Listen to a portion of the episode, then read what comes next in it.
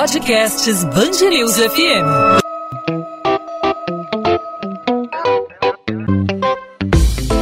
Dois às 20, com Maurício Bastos e Luana Bernardes.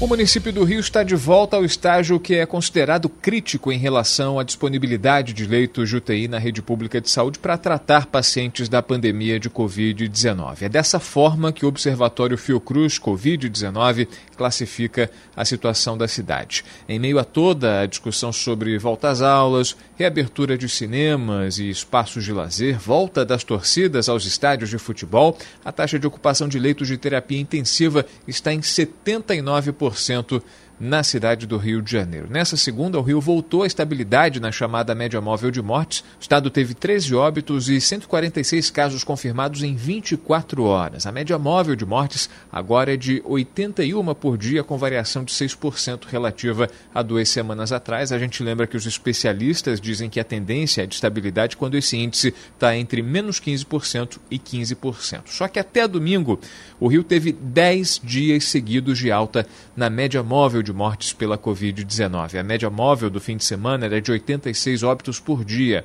e a variação de 47% relativa a duas semanas atrás. Diante de todo esse cenário, a gente se pergunta: não seria o momento de reavaliar a reabertura de locais que provoquem aglomeração? Sobre esse assunto, nós vamos conversar aqui no podcast 2 às 20, na Band News FM, com o Dr. Mário Dalpós, do Instituto de Medicina Social da UERJ, Universidade do Estado do Rio de Janeiro. Doutor Mário, obrigado por aceitar nosso convite. Seja muito bem-vindo aqui ao podcast 2 às 20. Muito obrigado, Maurício.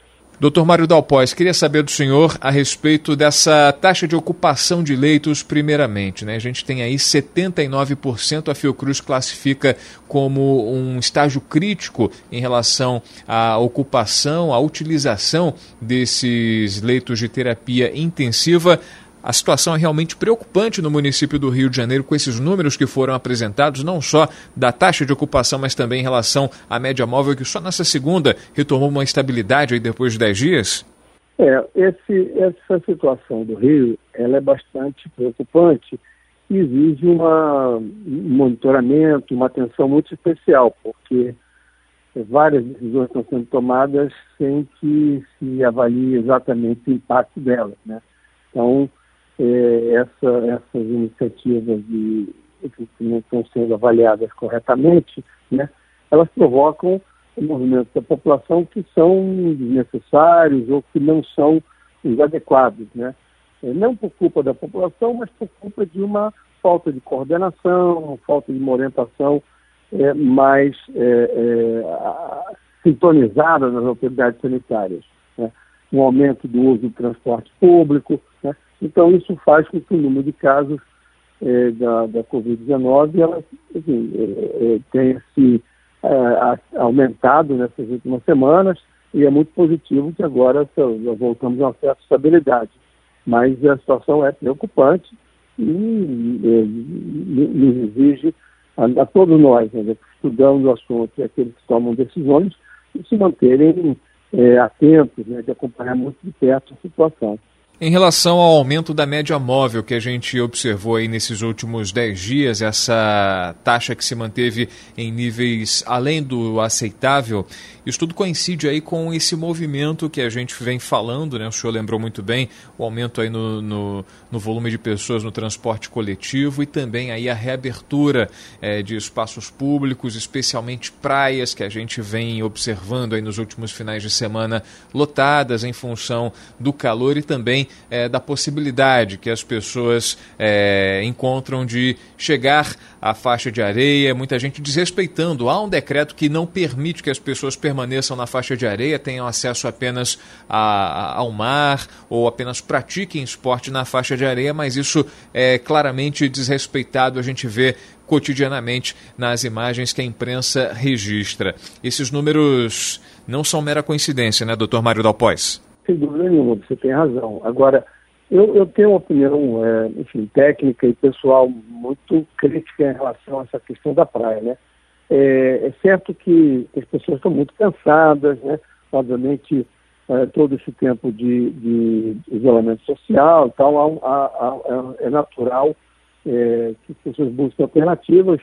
Agora, é, para sair de casa, para ter um pouco de, de, de, circulação. Agora, o fato é que há uma, uma é, incongruência né, entre as decisões que foram adotadas, porque, ao mesmo tempo que a prefeitura diz que as pessoas não podem é, permanecer na faixa de areia, né, é, é, ela autoriza os ambulantes a usarem a faixa de areia. Então, o que seria mais é, adequado, né, uma decisão mais acertada, seria de fazer com que esse processo fosse orientado, tá certo?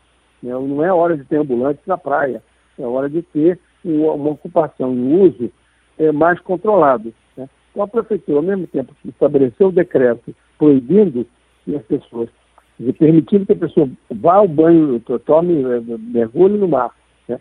e, mas não use a faixa de areia, ela não tomou nenhuma providência de, de, de, de orientação, de fiscalização. E o mais importante do que a multa né, seria uma orientação, né? seria o fato de você ter é, agentes públicos, guardas sanitários, guardas é, municipais, né, é, orientando a população e tentando um pouco, reduzir um pouco é, as aglomerações.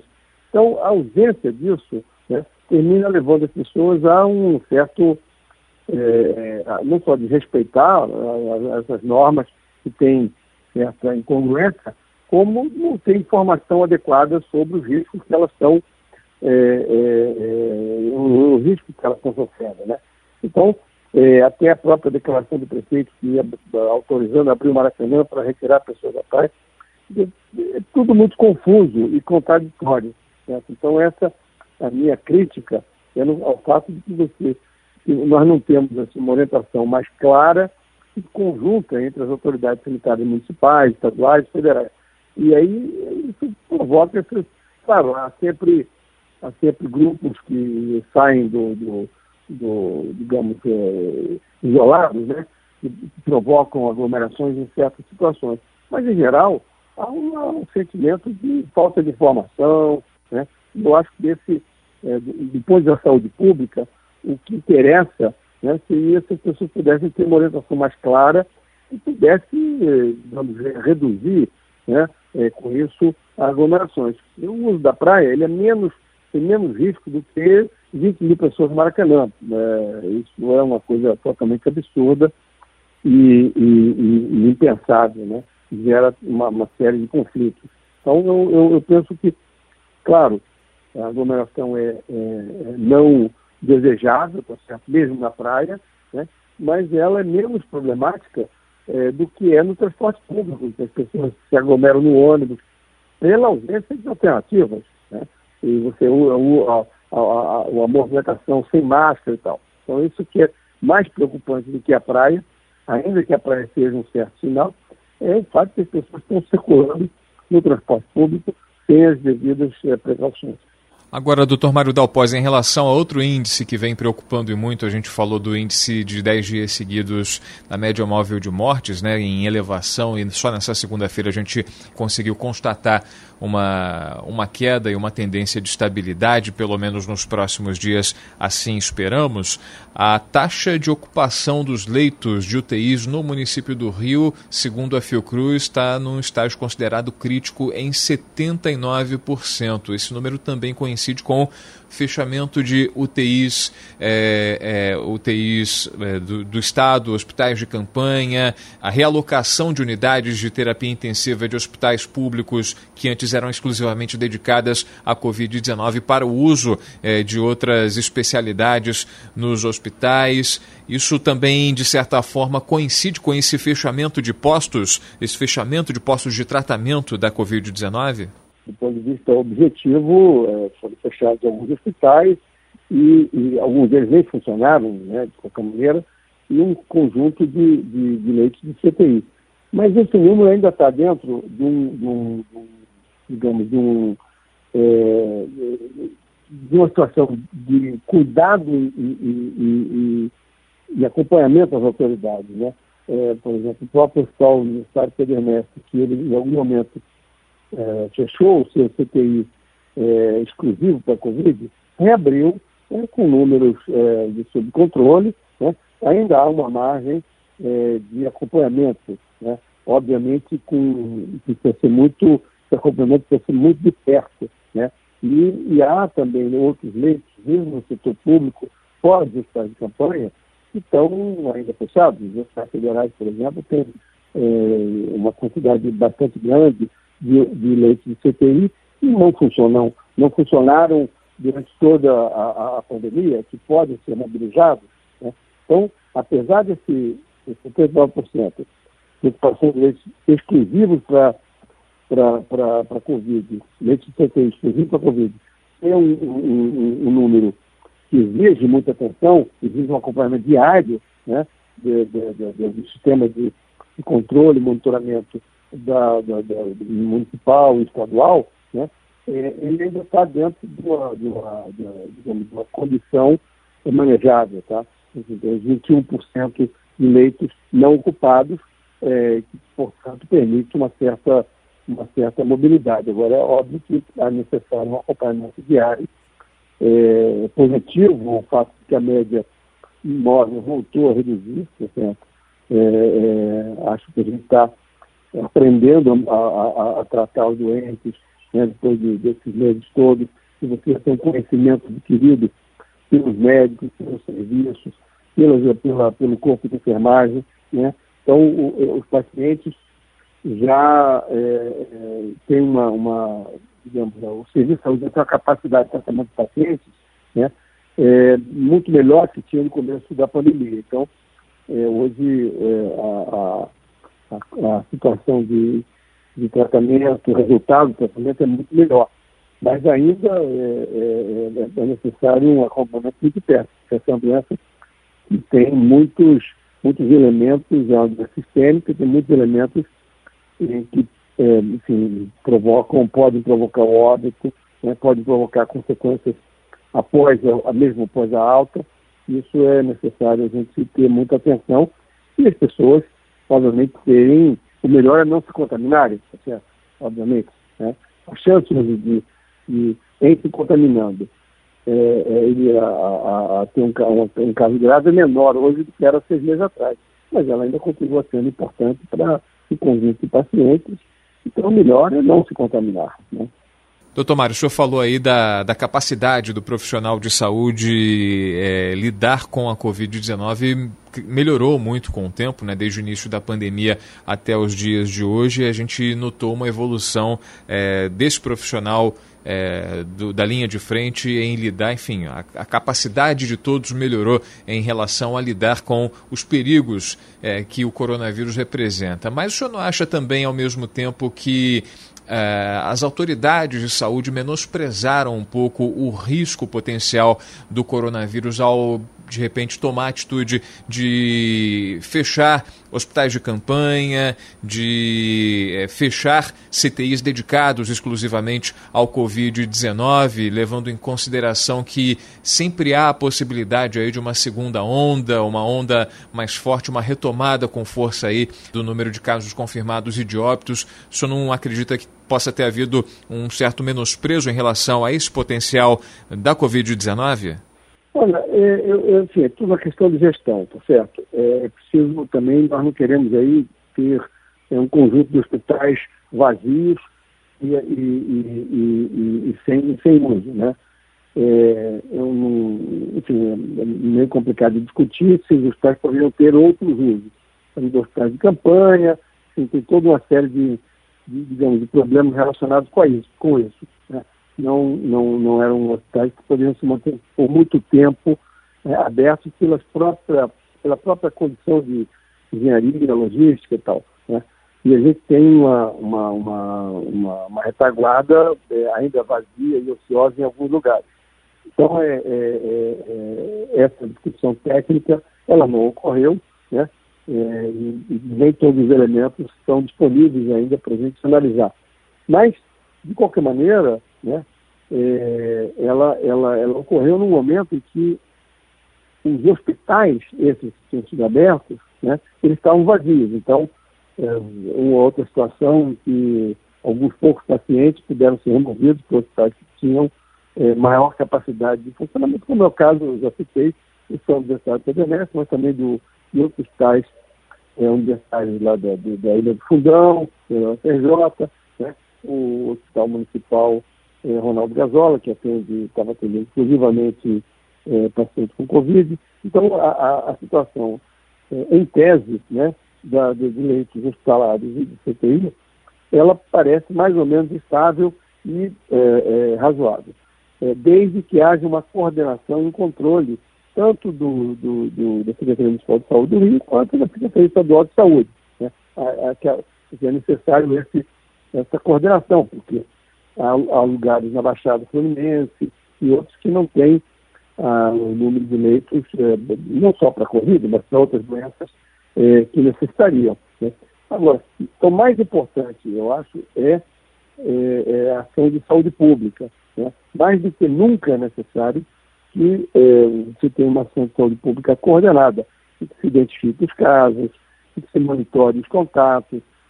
E que precocemente você possa acompanhar os pacientes, aqueles que se contaminaram, que eventualmente possam ter, um, um, um, ter sintomas mais graves, então, o conhecimento hoje que nós temos no serviço de saúde, pelos profissionais pelo serviço, sobre o, o, o desenrolar da doença, né, nos permite acompanhar isso mais de perto. Mas é necessário que a atenção primária, os, os agentes comunitários de saúde, as clínicas de família, também façam o seu papel, que tenham, façam visitas domiciliares, que as pessoas sejam acompanhadas e monitoradas é, na, sua, na sua residência, Tá fazendo atenção básica de saúde. Né? Então é todo um, um processo que envolve a gestão integrada né, da rede. Dr. Mário Dalpois, especialista em medicina social, professor do Instituto de Medicina Social da Universidade do Estado do Rio de Janeiro, UERJ. Doutor Mário, obrigado mais uma vez pela participação aqui conosco na Band News FM no podcast 2 às 20. Até uma próxima oportunidade. Eu te agradeço a oportunidade. 2 às 20, com Maurício Bastos e Luana Bernardes.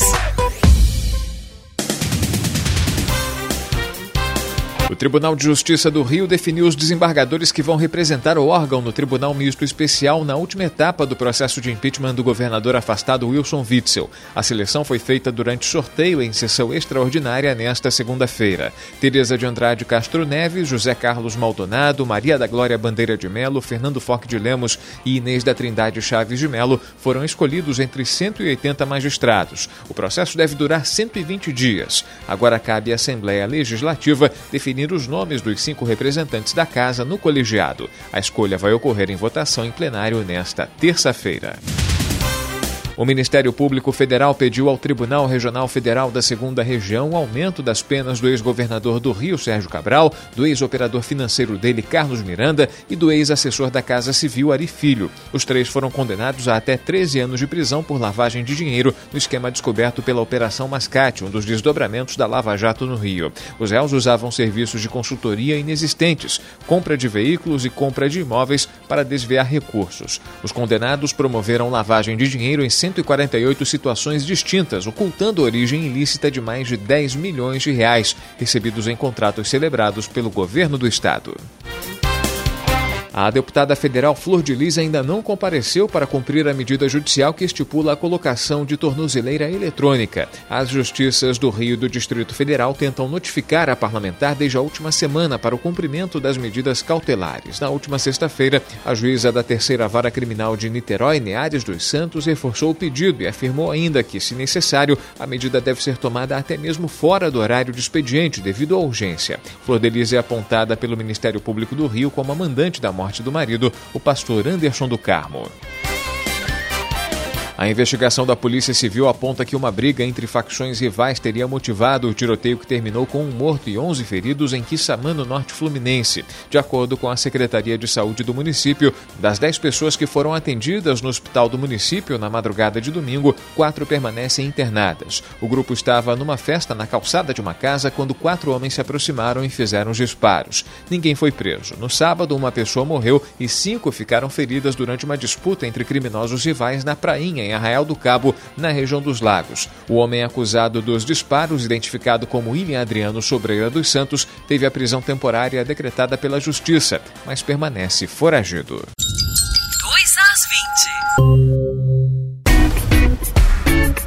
Ponto final no 2 às 20. O 2 às 20 é a Band News FM em formato podcast com as principais informações do Rio de Janeiro e tudo que é assunto na nossa cidade, no nosso estado, sempre em destaque para você nas principais plataformas de streaming de áudio, aí no seu aplicativo favorito de podcast ou mesmo no nosso site bandnewsfmrio.com.br. Você deve ter estranhado aí a ausência da Luana Bernardes na entrevista, na apresentação aí das principais notícias desta segunda-feira, pois ela está de folga, merecida folga nessa segunda-feira e na terça-feira está de volta com a gente na próxima quarta-feira, para a alegria dos nossos ouvintes, para nossa alegria também. Enquanto isso, você pode sugerir os assuntos a serem debatidos aqui no podcast 2 às 20, fazer as suas perguntas. Fique à vontade para participar, para interagir com a gente pelos nossos canais de comunicação que a gente usa aqui, que são os nossos perfis no Instagram. Comigo você fala no arroba Maurício Bastos Rádio e com a Luana Bernardes você fala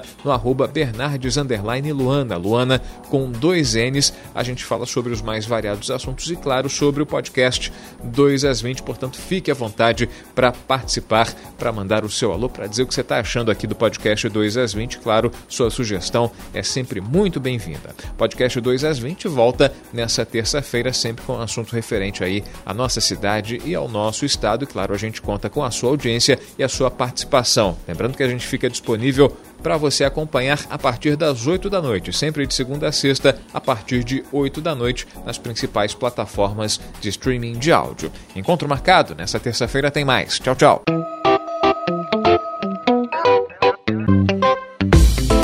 Dois às 20, com Maurício Bastos e Luana Bernardes.